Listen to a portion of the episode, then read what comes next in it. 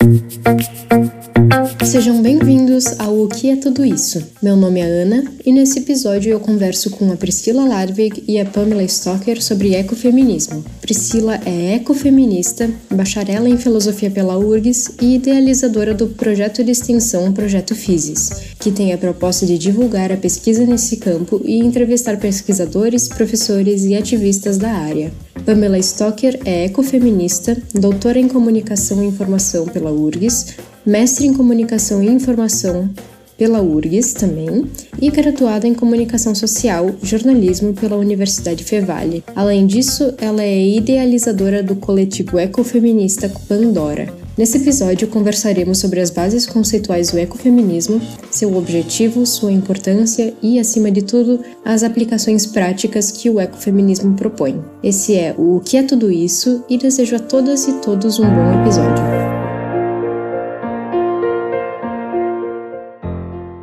Então, meninas, muito obrigada por terem aceitado o convite de estar aqui conversando sobre esse tema, ecofeminismo, que é uma coisa muito interessante, mas parece que muitas pessoas não sabem muito bem o que, que significa, o que, que envolve, e um pouco da nossa intenção é chamar vocês para um, divulgar um pouco o que seria o ecofeminismo. Então, essa é a minha primeira pergunta: o que é o ecofeminismo? Quando me perguntam isso, eu, eu pergunto isso para as pessoas também, né? Então, só que eu não, eu não tenho um conceito pronto para isso. Se tu for jogar ecofeminismo por aí, tu vai ver 500 milhões de vertentes, até que a gente gosta de usar no plural, né? Ecofeminismos, devido às suas vertentes, como tem no feminismo, né? Feminismo radical, isso, aquilo e tal. Então, assim, particularmente, Priscila falando, o que, que eu vejo? Eu vejo aquela coisa bem básica, que é a união das duas lutas, do feminismo com uh, a questão de ecologia, né? É o que eu vejo, que uma não pode ficar sem a outra. Quando a gente fala sobre feminismo, né? Aquela luta que a gente já conhece, da mulher e tal, que é uma luta sobre o quê? Para a gente acabar com a questão da relação de dominação, né? Que é a lógica de dominação que a gente fala. E a gente sabe que a natureza também participa dessa lógica de, de dominação. Quando eu falo lógica de dominação, eu posso falar sobre questão de manutenção de privilégios, de pensamentos de valores hierárquicos, uh, dualismo de valores opostos, enfim. Então, é para mim, né, eu, eu, eu vou por essa ideia, uma luta que não pode ficar sem a outra. Pode ser como um movimento, uma filosofia que liga o feminismo com a ecologia, que começou a se difundir, se eu não me engano, lá a partir dos anos de 1970. E o ecofeminismo é um, critica o modelo capitalista, desenvolvimento econômico que busca uh, extrativismos, é contra o patriarcado, que também é uma questão do feminismo, que impõe sobre o meio ambiente as mulheres um não queria usar a palavra de novo dominação, é, mas ela é um, uma subordinação, uma estrutura que justifica a subordinação. Então, para mim, basicamente é isso. Mas se tu for procurar, que nem eu disse, tem milhares e milhares de vertentes. Então, só deixa eu ver se eu entendi direitinho. Basicamente, um, o ecofeminismo estaria lidando com dois fenômenos, que seria a dominação das mulheres e da natureza, e teoricamente a causa seria a mesma, que é a dominação por, pela força masculina, ou é um pouco mais nuançado do que isso? Como é que vocês veem isso? Eu, eu também não gosto muito de dizer essa coisa de, da força masculina, né? porque talvez isso acabe afastando as pessoas, né? Inclusive a participação, a própria participação masculina. Não é, não é isso. A gente sabe que que, claro, né, muito da questão é machista, claro, parte, né, não apenas dos homens, né, mas por, por, essa questão do, como a gente, quando a gente fala do patriarcado, a gente quer uh, acabar com aquela perpetuação também, que nem eu já tinha até comentado com a Pamela quando a gente tinha conversado, que vem aquela uh, estrutura de que ah, você é homem, você tem que se comportar dessa maneira, assim, assim, assado, entendeu? Ah, você não pode fazer menino, você não pode brincar de boneca, você tem que aprender que você é macho, que isso e aquilo. Uh, a gente luta mais é, não com questões uh, de uh, digo assim, de gênero, né? Não, ah, a, a luta contra o homem, né, do, no caso no gênero masculino. Mas com esses patriarcados, essas coisas que querem perpetuar esse tipo de comportamento, sabe? No caso que os homens também seriam um, também sofreriam as consequências desse sistema de sim exato de dominação né, né? seria mais ou menos isso. Eu gosto bastante de uma definição da Vandana Shiva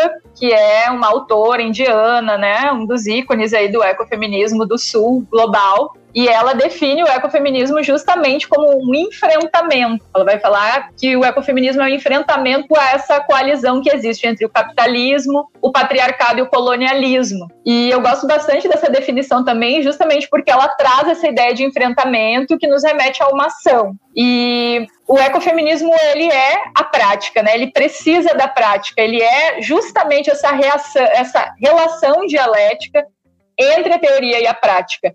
Então, não existe ou não existem ecofeminismos uh, somente na teoria. Ele precisa, né? Precisa dessa relação mútua e não hierárquica entre as duas coisas. Então, eu gosto de pensar também os ecofeminismos como uma ampliação do feminismo, né? Então, se os feminismos estão lutando pela igualdade de gênero, né, ou contra a opressão masculina, contra a opressão racista, classista ou capacitista, a gente pensa os ecofeminismos como uma ampliação disso. A gente vai ampliar o círculo de moralidade para incluir aí também os animais e a natureza, né? Para a gente pensar também na luta antiespecista, para a gente pensar também numa luta ecológica. Então é legal pensar os ecofeminismos como essa ampliação mesmo, a gente pensar que é o feminismo ecológico ampliando esse círculo de moralidade para atingir ainda mais opressões, né? Pensando em combater ainda mais opressões do que os feminismos vêm combatendo. Eu queria perguntar também o que seria uma prática ou uma ação ecofeminista?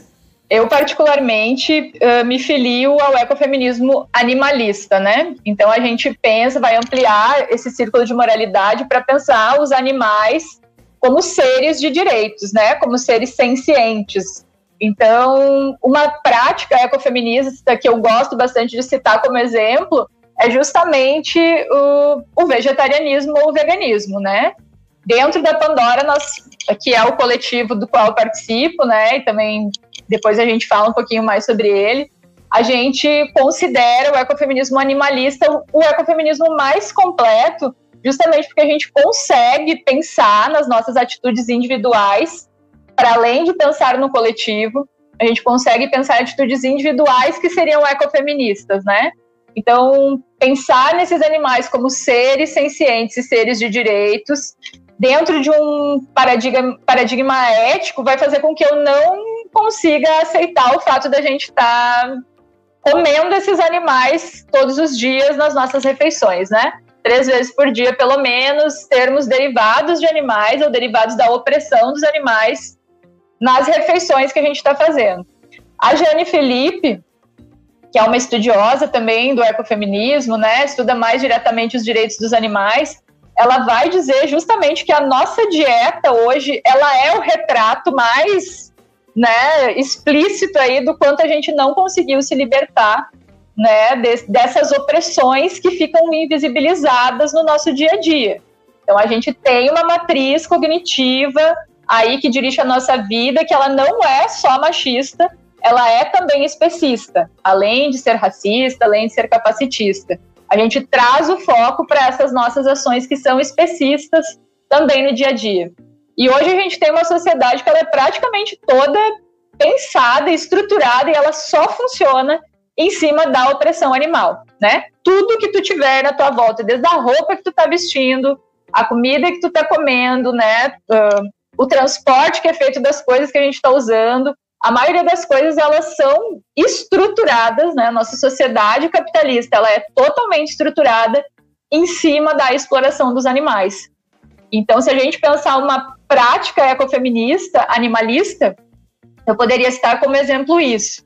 Mas não só, né? A gente pode pensar o ecofeminismo como uma prática também nas nossas relações do dia a dia dia que eu conversei com a Priscila, eu contei um pouco da história, né, de como surgiu o coletivo, de como surgiu a Pandora e do quanto o ecofeminismo ele também vai trazer de volta uma ideia da gente voltar sair do capitalismo, então dessa coalizão que a Vandana Shiva falava, né? Do capitalismo, do patriarcado e do colonialismo, para a gente pensar outras formas de relação, né? Para a gente pensar outro, outro paradigma mesmo, outra cosmologia. A Vandana Shiva vai usar essa palavra, né? A gente pensar outra cosmologia de ação que consiga sair do capitalismo, do patriarcado e do colonialismo. E isso está totalmente imbricado e intrínseco às nossas ações diárias, né? A gente tentar trazer esses valores que são vistos como do feminino para as nossas ações do dia a dia. Então, a criatividade, né? Uh, tem muitas. Uh, existem muitos preceitos do feminino que são desvalorizados. Então, a sensibilidade, a criatividade, o cuidado, a própria noção de empatia, né? Geralmente elas são relegadas como algo não tão valoroso ou não tão uh, buscado, né? Dentro do capitalismo são características que não são interessantes. Então a ideia do ecofeminismo é a gente também trazer essas ações, né? Também pensar, né? Em todas essas características que seriam inerentes do feminino, mas que estão presentes em todos os seres humanos, né? Isso é importante dizer elas não são características intrínsecas das mulheres, elas são características associadas ao feminino. E os homens também têm características do feminismo, assim como do feminino, assim como nós mulheres temos características do masculino. Né? Então a ideia seria a gente tentar sair dessa lógica capitalista, tentar sair nas nossas ações do dia a dia, também dessas práticas que são colonialistas ou dessa forma de pensar capitalista e colonialista, tentando fazer da nossa vivência também uma prática ecofeminista, né? E também parece um, tentar não funcionar com binarismos, né? Tipo, ah, o que é feminino é tal, tal, tal, tal, tal coisa e o que é masculino é oposto a isso. Estou certa em pensar nisso? A gente tem toda uma sociedade que foi muito pensada e estruturada a partir dos binarismos de valor, né?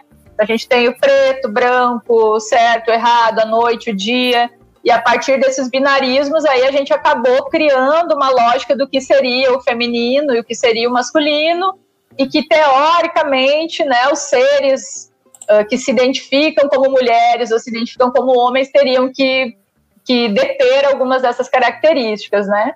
Então a ideia também do ecofeminismo de pensar o quanto a gente, dentro dessa lógica que o feminismo, a gente luta contra uma série de opressões, né? E essas opressões, elas estariam todas do mesmo lado dos binarismos de valor. Então tem uma, um esqueminha que a filósofa Karen Warren ela faz, que é justamente mostrando, né? A gente tem todo binarismo de valor, ele é hierarquicamente, ele é classificado hierarquicamente. Então, quando eu falo preto, branco, eu tenho uma hierarquia, né? O branco está visto como superior em relação ao negro. Homem e mulher, eu tenho uma hierarquia. O homem é visto como superior à mulher. E, gente, eu não estou dizendo que eu concordo com isso. Eu estou dizendo que é como esses binarismos de valor estão estruturados na nossa sociedade e como a sociedade se organiza a partir disso. E aí a gente resiste, a gente não concorda a gente luta contra essa hierarquização. Mas a ideia é que, né, tanto essa luta do feminismo, como do antirracismo, como da anti-LGBTQIA+, fobia, né? Todas essas esses binarismos, eles estão localizados numa mesma lógica. Então, as mulheres estão localizadas de forma inferior em relação aos homens, as pessoas negras estão eh, localizadas de forma inferior, hétero, bi ou trans e cis, né? Tudo isso, todas as opressões, elas se dão a partir dessa localização hierárquica inferior desses binarismos de valor. Então, a ideia é que a gente consiga desestruturar isso, né? Ou unir as forças, então, a gente precisa fazer uma coalizão, então, de todas essas opressões para lutar contra elas. Então, uma coisa bem comum, né? A gente é bastante questionada sempre nos ecofeminismos, principalmente nos, nos animalistas, né? Das mulheres perguntarem, tá, mas a gente tem tanta coisa para lutar em relação às mulheres, mas a gente tem tanta coisa para lutar em relação ao racismo, ao capacitismo, aí a gente vai pensar nos animais. Ai, não quero pensar sobre isso, não quero pensar na natureza, não quero pensar nisso agora né? Mas a ideia não é a gente fragmentar as lutas, a ideia é justamente o oposto, que a gente possa unir né, todas essas lutas, todas essas opressões em busca de um bem comum, é de uma sociedade que ela seja, que ela não seja opressiva para as mulheres, mas que ela também não seja racista, que ela também não seja capacitista e que ela não seja especista, né? Porque eu sendo mulher, eu estou sofrendo opressão, né, de, de várias formas. Eu, sendo mulher negra, vou sofrer outras opressões. Eu, sendo uma mulher trans de periferia negra, vou sofrer outras opressões. Mas eu, como mulher, eu também sou capaz, e dentro dessa estrutura capitalista, patriarcal, hierárquica que a gente vive, eu também, ao mesmo tempo que sofro opressões, eu posso causar opressões, né? Eu, como mulher branca, posso ser opressiva como uma mulher negra, por exemplo, ou como uma mulher, com uma mulher trans, ou com um animal, né? Ou com a natureza. E eu acho que nesse tempo que a gente vive, principalmente de, de crise climática, de aquecimento global e de todos esses desastres naturais que estão acontecendo, a gente acaba se obrigando a pensar cada vez mais em como essas coisas estão interligadas. Né? Então, dá desde os anos 70, as feministas, as ecofeministas estão falando sobre as interconexões né, entre o meio ambiente e as mulheres, e agora a gente está começando a viver muito fortemente na prática os efeitos disso, né? Do quanto essas opressões elas vão atuar ali muito, muito fortemente, principalmente nas mulheres, né? É, eu, eu, eu, não, não, é só, eu, esses dias eu estava pensando que quantas pessoas que são ecofeministas e não, tipo, não é que não sabem, só não não diga assim, ah, eu sou uma ecofeminista, né? Mulheres que trabalham no campo, mulheres, homens que, que fazem, eh, que têm essa relação, né, importante com a natureza, esse respeito. Eu acho que é muito a, a, a palavra assim, respeito, ela representa bastante para mim, porque como a Pamela, né, na questão animalista, é um, é um respeito pelos seres, né? Não só também pelos animais, mas como o ambiente todo em si. Porque a gente explora demais, né? E, e não devolve. Essa, essa que deveria ser a nossa troca com a natureza, né? A gente usa, mas a gente repõe. E não, e é só usar, usar e tirar e tirar e, e, não, e não tem esse retorno, né? Então eu acho que tu perguntaste né, da, o que, que é né, a parte prática do ecofeminismo. Eu acho que é qualquer prática que tu tenha assim esse respeito, essa empatia, esse cuidado, que nem a Pamela falou, tanto com seres humanos como os seres não humanos. Eu acho que, que isso já é o, o ecofeminismo, né? Quando você ah, eu vou separar o meu lixo, sabe? Uh, eu, eu tô trabalhando agora, estou sendo voluntária na questão de, de, lixo lá em Porto Alegre. Poxa, eu acho isso legal, sabe? Eu acho que é a minha parte que eu tô tentando contribuir com a natureza, tentando alertar outras pessoas, sabe?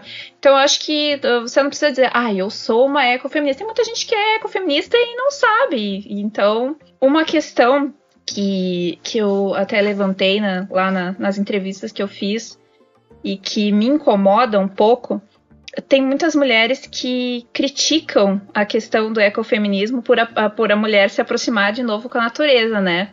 Até a gente tinha comentado isso, a Pamela e eu, que, ai, de novo, né, mulheres, cuidado. Lá tá a mulher cuidando da natureza, lá tá a mulher plantando plantinha no fundo da casa, isso, aquilo. Então tem uh, algumas feministas que não concordam com isso, né? Mas daí, para mim, isso acaba uh, enfraquecendo os movimentos, porque eu acho que você tem que respeitar também, sabe? Se eu quero ser uma uh, Priscila que cuida, por que, que eu não posso? Não é algo que ah, estão me forçando a fazer. Eu gosto de fazer, sabe? Eu gosto de plantar, eu gosto de cuidar dos bichinhos da casa, das galinhas, dos pintinhos, disso, aquilo. É o que me dá prazer sabe? Então eu acho que a gente também tem que ter, de novo, esse respeito com as diversidades. Por isso o pluralismo da questão ecofeminista, né? Como dentro dos feminismos. Então a gente tem que respeitar essa questão. Outra coisa também que muita gente critica que ah, que isso é uma questão muito espiritual, que a mulher é muito espiritualizada em questão da natureza, de misticismos, disso aquilo. Mas ah, qual é o problema? Entendeu? assim, a pessoa não tá fazendo mal para ninguém, ela tá ali, é, é, é, a questão espiritual dela, se ela tá fazendo o bem, não estando agredindo outras pessoas, ah, mas isso é uma coisa que não, sabe, não tem, uh, você não pode comprovar isso, aquilo, mas, sabe, gente, é tão Se a pessoa tá ali e, e tá produzindo uma coisa boa, por que não? Entendeu? Então acho que tem que, assim, a gente tem que parar um pouco e pensar, né, também na, na subjetividade de cada um. E se não tá agredindo, puxa, vamos deixar fluir a coisa como tem que fluir, entendeu? E também quando tu resolve estudar ou até mesmo praticar o ecofeminismo, não, tu não necessariamente precisa abarcar nas, nessas questões de espiritualidade ou é, tá mais, um pouco mais junto isso, ou não? Não, não. Tu, tu não precisa. Só que é que nem eu disse, tem muitas mulheres que, que gostam, né, dessa questão mística e coisa e tal, essa questão mais espiritual. Mas você não precisa, né? Você pode até conhecer tudo, mas você tem que respeitar. É uma questão que você tem que respeitar, que nem a questão da, do cuidado, né? Poxa, é, por que, que dentro da ética o cuidado é um pouco assim, né, é, escanteado ali?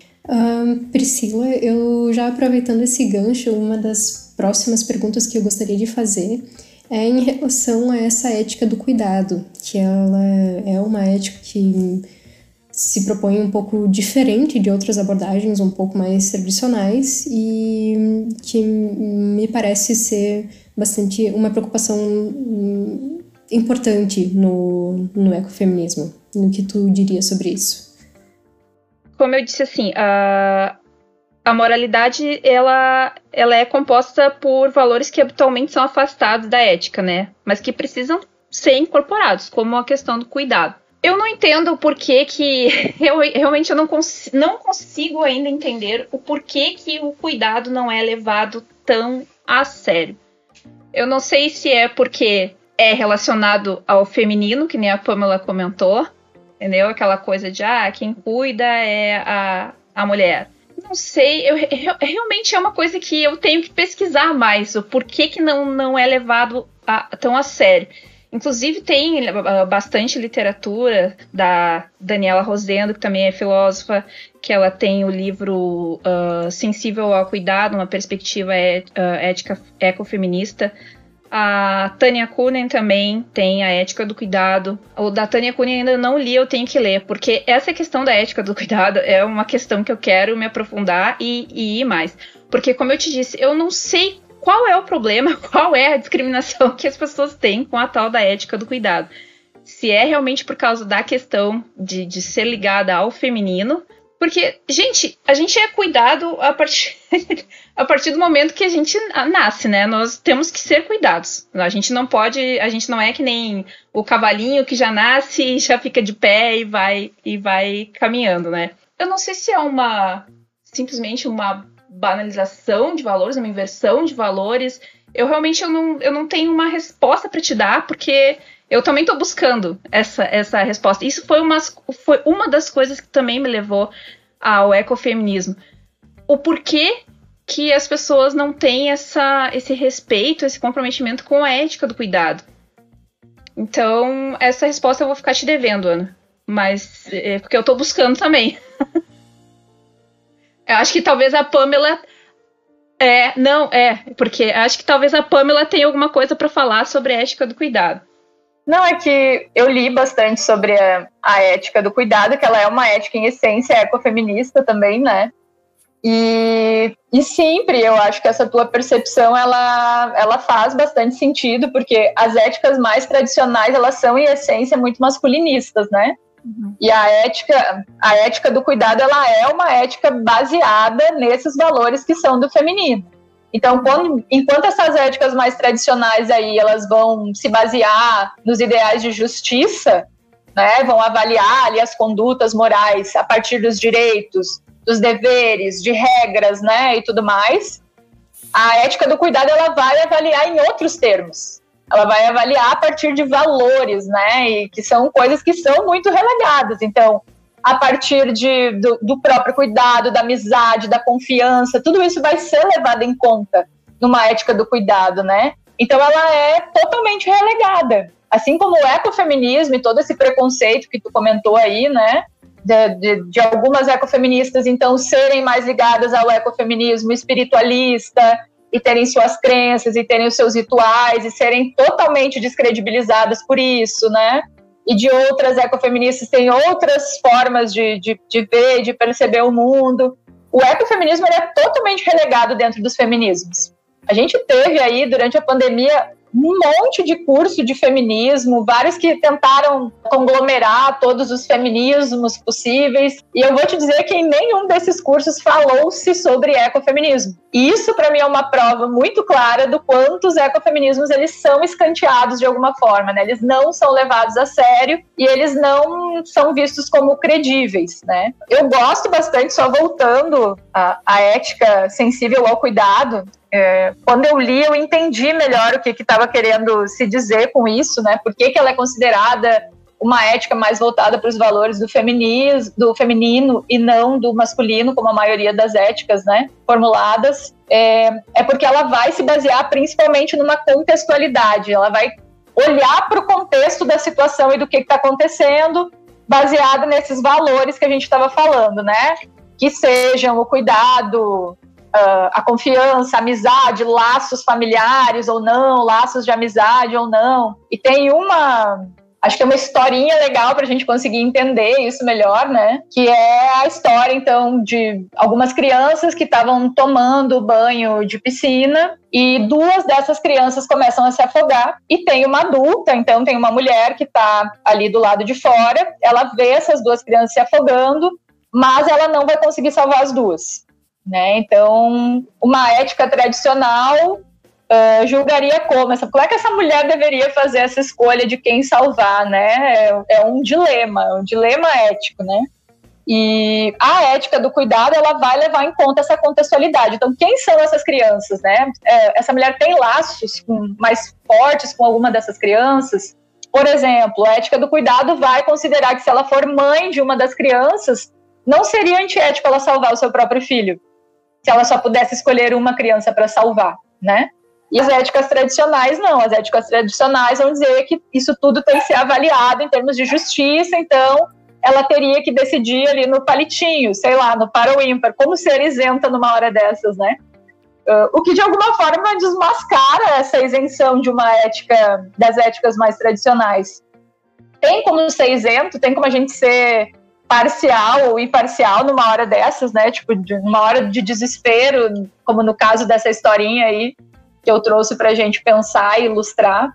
Então, a diferença principal dessa ética do cuidado é justamente pensar no contexto, né? Levar em conta o contexto e pensar nesses valores, que geralmente são esquecidos pelas éticas mais tradicionais.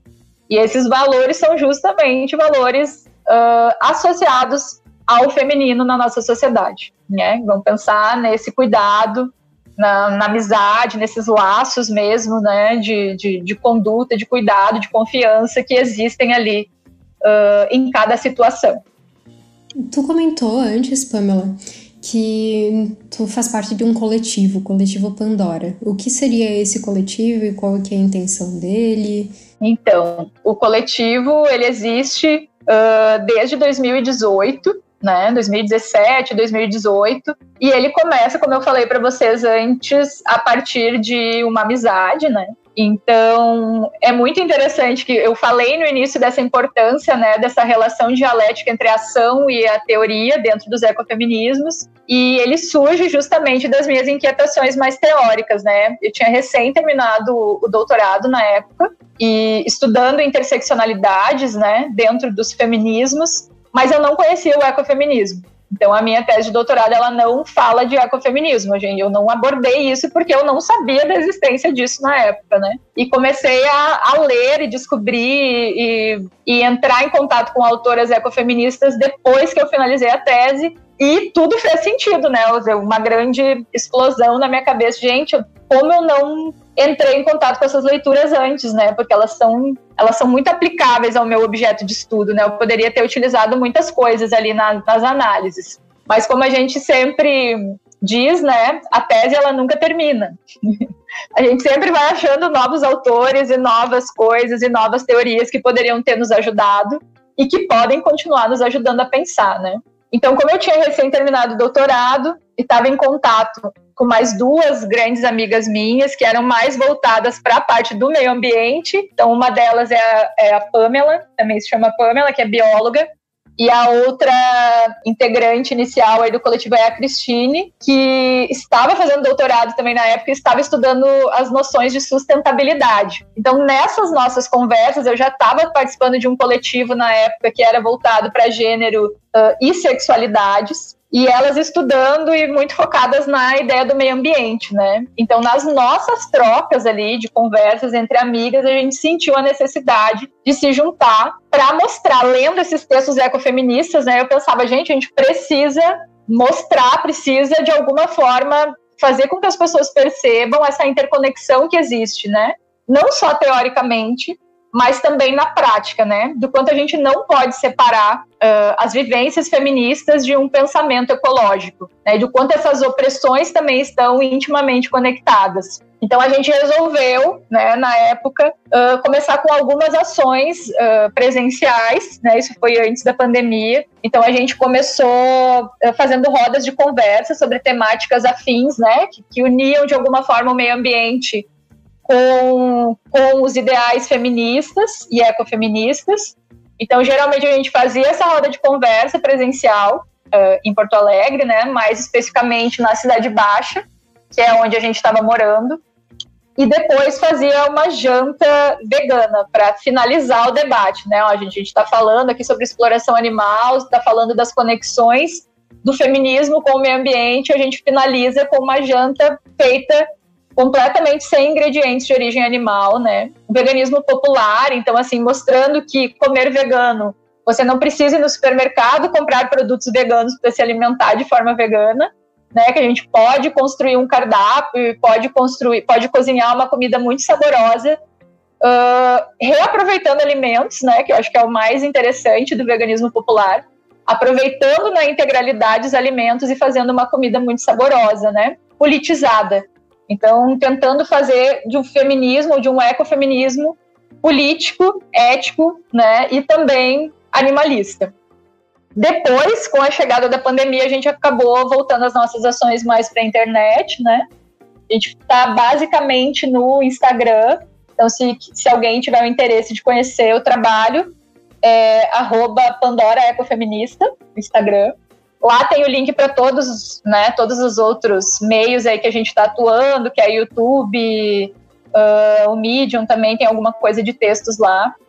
E a gente passou a atuar, como eu, eu, eu contei para a Priscila no dia que a gente conversou, principalmente com a ideia de democratizar o acesso à informação sobre gênero e meio ambiente, né? Então esse democratizar o acesso à informação, ele vai principalmente em duas frentes, né? Que é a frente da educação e a frente da informação. Então a gente trabalha basicamente construindo uh, conteúdo, né? Gerando conteúdo sobre essas temáticas, convidando mulheres que estão estudando ou que estão na prática atuando uh, à frente, né? Da luta ecofeminista ou do, da luta ambiental.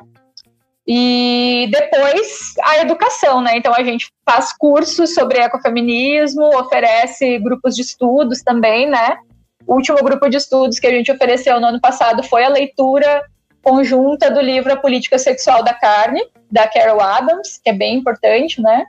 Considerada aí uma bíblia do feminismo vegetariano ou do, ou do ecofeminismo. Então a gente procura manter essas ações voltadas principalmente aí para o escopo da educação e também da informação. Então o coletivo ele surge, né, com essa ideia de, de democratizar isso, porque como eu disse, eu terminei o doutorado e eu fui ter acesso a esse tipo de texto. Eu terminei, e eu estou num ambiente super privilegiado, né? Então assim, eu sou uma, uma mulher branca que mora num, num, num grande centro urbano estou frequentando academia, né? E eu não consigo essas informações, elas não chegam até mim. Então a gente começa a, pensar o que, que a gente poderia fazer para que esse tipo de informação sobre os ecofeminismos e principalmente sobre o veganismo, né, como isso poderia chegar nas pessoas de uma forma credível, né? Que é bem interessante como a gente tem também uma descredibilização uh, dessas temáticas desde sempre, né? A própria Carol Adams vai citar ali no livro dela, imagina, ela concebeu esse livro lá nos anos 70 também, publicou só nos anos 90, lá nos Estados Unidos, e ele só chegou aqui para nós nos anos 2000. Então, ela já vinha falando sobre isso, né, do quanto esses temas eles são relegados, assim como o ecofeminismo também é escanteado. Esse tipo de temática ele não é levado a sério. Isso que, que a Pri falou antes me fez pensar também uh, do quanto a gente não. Não é que não existam pessoas ecofeministas, né? Sim, como a Pri falou, tem muita gente que é ecofeminista e não sabe, mas também tem muita, muitas mulheres ecofeministas na prática, que são veganas, que são ícones aí dentro do feminismo, como eu gosto de citar sempre, a própria Angela Davis, né? Angela Davis é vegana há muitos anos e ninguém sabe disso. Eu mesma só fui descobrir isso depois, né? Por acaso. Porque isso não é considerado ali dentro do currículo de Angela Davis, né? Que é esse ícone do feminismo negro e da luta antirracista essa outra luta que ela também assumiu, antiespecista, ela não é considerada importante na biografia dessa autora. Né? Então é, é interessante a gente pensar também nessas invisibilizações que tanto os ecofeminismos com, como o próprio veganismo, a ideia de ativismo vegano ou vegetariano, elas vão sofrendo ao longo da história e continuam acontecendo, né, em pleno século XXI. Mas eu acabei de ler um livro aqui também de uma outra autora que é ícone do, do feminismo negro, que é a Bell Hooks. É um dos últimos livros que ela lançou aqui, acho que de 2021, que é tudo sobre o amor. E eu lia, cada página que eu lia do livro, eu só pensava, gente, essa mulher é ecofeminista. Ela é totalmente ecofeminista e ela não sabe. E ela não se define como ecofeminista, né?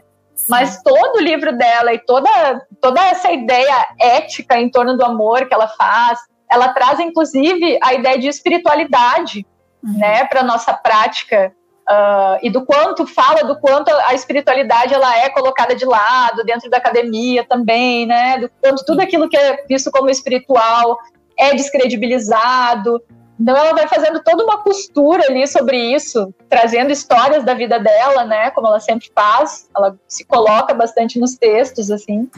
Então, eu ficava lendo pensando, gente, alguém precisa mostrar para Bell Hooks o ecofeminismo, pelo amor de Deus. Essa mulher é ecofeminista e não se descreve como sendo ecofeminista. Mas o texto dela, desse último livro, é, nossa, é, é maravilhoso. Inclusive, fica a dica de leitura aí, que é incrível a gente estava conversando e, e, no fim, uh, uma coisa que eu, eu acho relevante falar, assim, sempre quando me perguntam como que eu caí nesse ecofeminismo, eu, eu sempre digo que eu também, há dois anos atrás, mais ou menos, que eu conheci o termo, eu não sabia, jamais tinha tido contato com esse nome de ecofeminismo, né? E a primeira coisa que a gente faz é associar, né? É ecofeminismo, tá? É o quê? Uma mistura de ecologia, mesmo. E realmente é, não deixa de ser. Uh, e eu, eu como eu estava procurando alguma coisa na área da filosofia ambiental, né? Daí eu estava lendo e me deparei com o termo e fui procurar e gostei muito, me identifiquei. Uma das causas da identificação foi, que eu já eu tinha comentado na entrevista com a Pamela, foi a questão da relação de violência mesmo, né? Que até a professora Sônia Felipe tem nos seus artigos lá daquele o assunto da somatofobia, né? Que é uma forma de violência que resulta no ataque de um, um, um, corpo de um indivíduo vulnerável, né? Então, ela fala da questão animal sobre isso. E eu passei por isso, né, no relacionamento. E começou com um companheiro agredindo os animais de estimação e passando dos animais de estimação para mim. Primeiro as, as, as agressões verbais e depois as agressões físicas. Então, é, eu sempre gosto de deixar um alerta, assim, né? para todo mundo. Fiquem atentos, que essas agressões começam assim, né?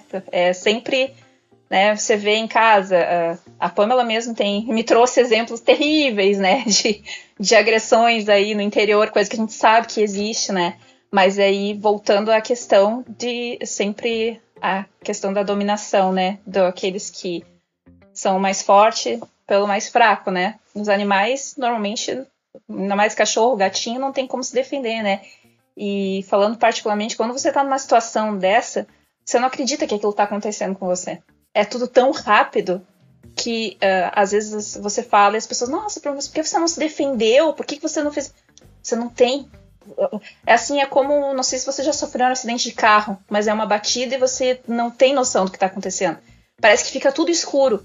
E tu, assim, vem aquele sentimento de, de, de impotência, de vergonha, né? Que, que você não quer falar depois para ninguém. Você só quer fingir que aquilo nunca aconteceu. Você começa a achar que a culpa é sua, e realmente parece um absurdo que eu tô falando, mas é. Uh, você fica tentando encontrar a culpa em você, sabe? Então é uma coisa assim, um alerta que eu digo, cuidem, né? Que começa assim com essas pequenas coisas, né? Não que se a agressão contra o animal seja uma pequena coisa, mas às vezes começa com muito menos, um xingamento, aí vai passando isso, então. E o ecofeminismo também traz isso, até no, no próprio coletivo da Pandora comentei, né? Perguntei com a Pamela se chegavam casos assim, né? A Pamela me relatou que sim tal.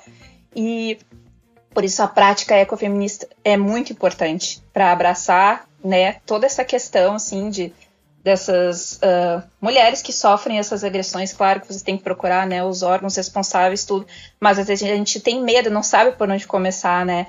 Então eu acho que cada vez teria que ter mais e mais coletivos para isso, para a gente tratar disso, porque eu digo que quando foi comigo eu também não sabia por onde começar a procurar, sabe? Eu me senti perdida. Então eu acho que essa questão prática aí é, é realmente muito importante isso que a, a Pri está dizendo da importância, né? E como ela citou ali o, o, o exemplo do coletivo, a gente acaba, é, eu sempre digo, né, que é um grupo de estudos, mas no fim a gente acaba estabelecendo mesmo ali uma comunidade de troca e compartilhamento de experiências e de vivências também, né? E também acaba se estabelecendo esse espaço seguro para a gente poder conversar, encontrar um lugar onde a gente se sente à vontade para para compartilhar determinadas coisas, né? Que como a Pri relatou, é muito mais comum do que a gente imagina, infelizmente, né?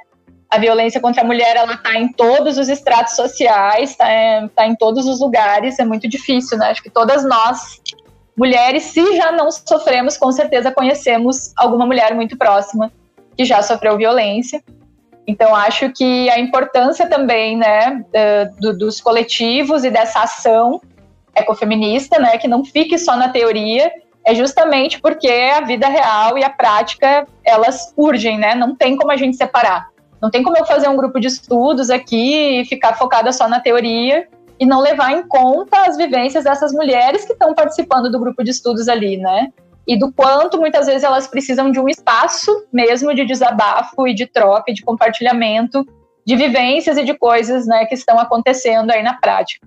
Durante a pandemia, então, isso né, se expandiu ainda mais. Acho que todas nós nos vimos aí em situações mais delicadas. Então, né, quem tem filhos, os filhos não estavam indo para a escola, as tarefas domésticas se acumulando, né? Enfim, a convivência, a, a rede de apoio que se restringiu muito também para muitas mulheres.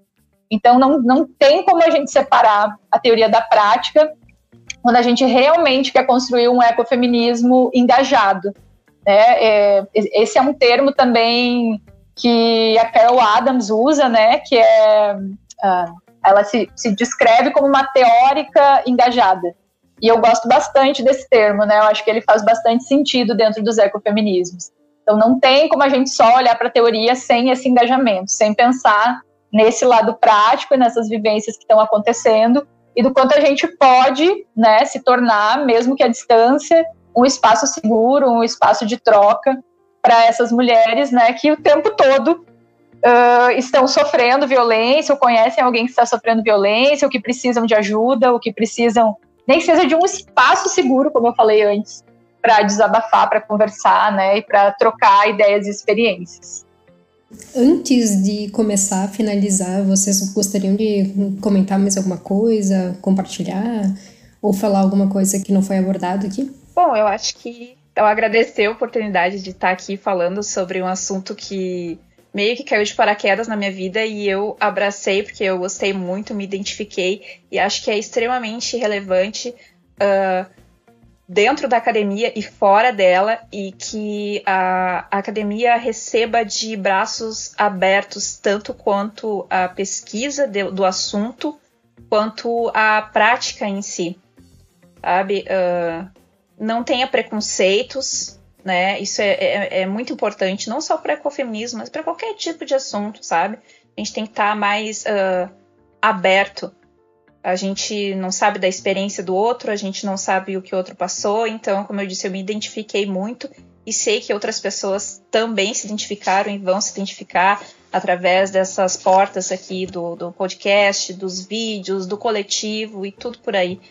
Então, assim, uh, acho que no fundo, no fundo, todo mundo tem um pouco de ecofeminismo dentro de si e mais do que nunca agora a gente precisa ter ações concretas, práticas concretas para tratar desse assunto da questão ambiental, da questão animal que está aí e da questão de uh, respeito também, né, uh, entre gêneros e afins.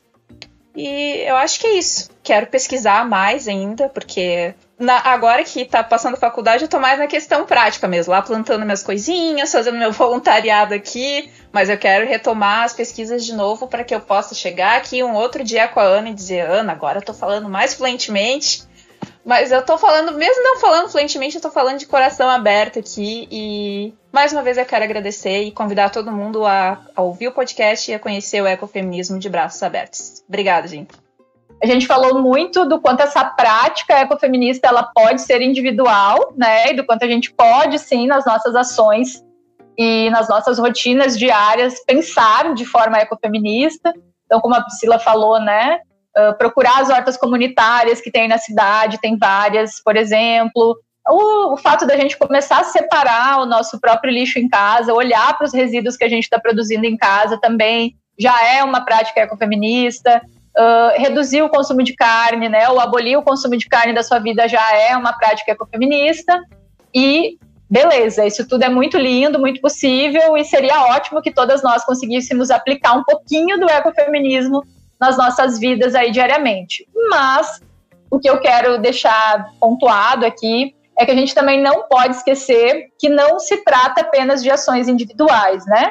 Mas o ecofeminismo ele se constrói no coletivo. Então a gente não está só falando dessas pequenas ações que a gente pode fazer em casa. A gente não pode esquecer, como relembrando né, a frase que eu trouxe da Vandana Shiva lá no início do podcast, o ecofeminismo é é uma luta mesmo contra essa coalizão aí que envolve o patriarcado, que envolve o colonialismo e o capitalismo.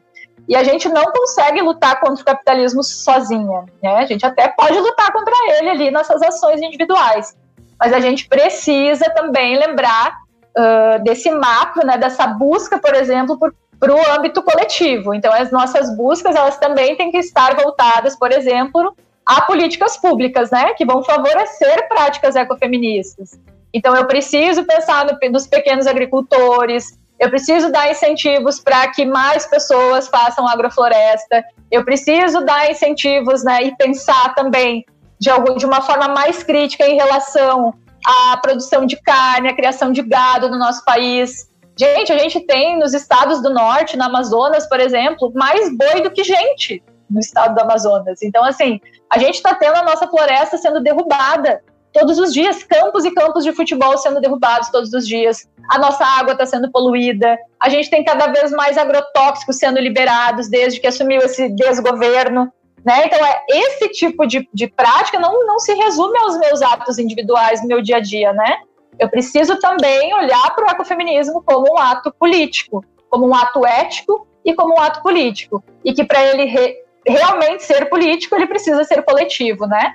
Então, a gente precisa olhar também para essas outras ações que abrangem o todo, que abrangem o coletivo, que abrangem todas as lutas aí maiores do que o nosso próprio umbigo ou a nossa própria casa.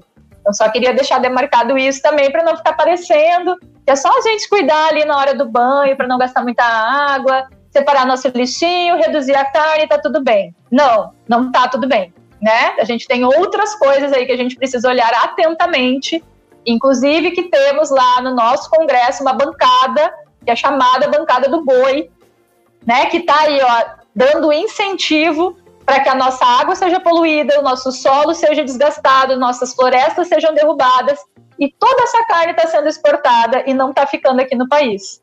Então a gente não está pensando no custo natureza de tudo isso, né? Se a gente fosse acrescentar o custo natureza de tudo que está sendo destruído para essa carne ser produzida, com certeza não valeria a pena, né? A gente continuar dando incentivo para os ruralistas como a gente vem dado. Então, vamos ler sobre isso, vamos se informar e vamos também colocar a nossa luta, ampliar a nossa luta para além das nossas ações individuais. Então, se vocês só quiserem falar alguma coisa para finalizar, assim mesmo, indicar livro, indicar algum trabalho que vocês estão desenvolvendo ou pretendem desenvolver.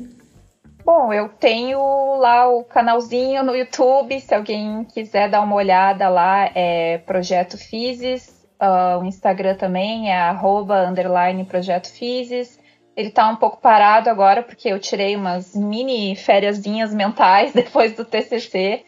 E tô, tô cuidando aqui, tô fazendo a médica do cuidado aqui em casa mas uh, eu quero retomar e poder filmar essas rotinas que eu tenho na minha casa, na minha comunidade e quero poder incentivar outras pessoas a, a, a fazerem isso também. Então, se vocês quiserem dar uma olhada lá, fique à vontade para opinar. E mais uma vez agradecer por essa oportunidade, Ana. Valeu mesmo. E finalizar dizendo também, relembrando e, e pedindo atenção para essa necessidade mesmo que a gente tem aí no mundo que a gente está vivendo hoje. E eu não preciso entrar em detalhes para descrever, né?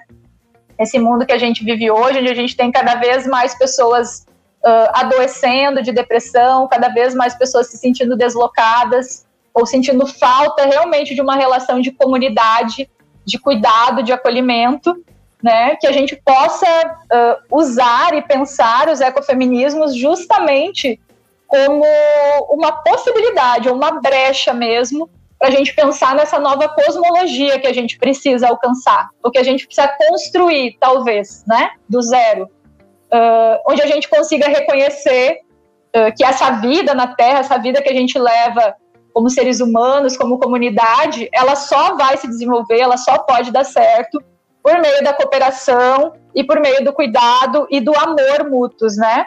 eu falei para vocês que eu estava lendo esse livro, Tudo sobre o Amor, da Bell Hooks. Ele mexeu bastante comigo e ela fala de uma ética amorosa ao longo de todo esse livro, né? Que tem muito, muito, muito a ver, é muito similar com a ética do cuidado, que a Karen Warren vai descrever como uma ética ecofeminista, né? Então acho que é isso, que se a gente puder começar a olhar para os ecofeminismos como uma potência de construção desse novo projeto ético e político de uma nova forma de habitarmos a Terra que não é capitalista, com certeza, e que não vai ser colonialista e que não vai ser patriarcal. A gente precisa construir, né? Então, que a gente possa olhar mesmo para o ecofeminismo como uma potência, uma ajuda para a gente pensar essa nova possibilidade de sociedade que a gente vai ter que construir tijolinho por tijolinho. E espero que juntas, né? Espero que a gente consiga sempre continuar unindo forças só o fato da gente estar tá aqui pensando, conversando sobre isso, eu acho que já é um grande avanço, já é muito legal, já é muito, muito importante para que a gente possa começar a desconstruir todas as coisas que a gente precisa desconstruir e começar a construir esse novo mundo que é possível sim, né? Só depende da gente mesmo e da nossa luta coletiva e da nossa união, união da nossa força, né? Acho que é isso. Então tá certo, meninas. Muito obrigada de novo pela participação e pelo, por esse momento todo. E é isso.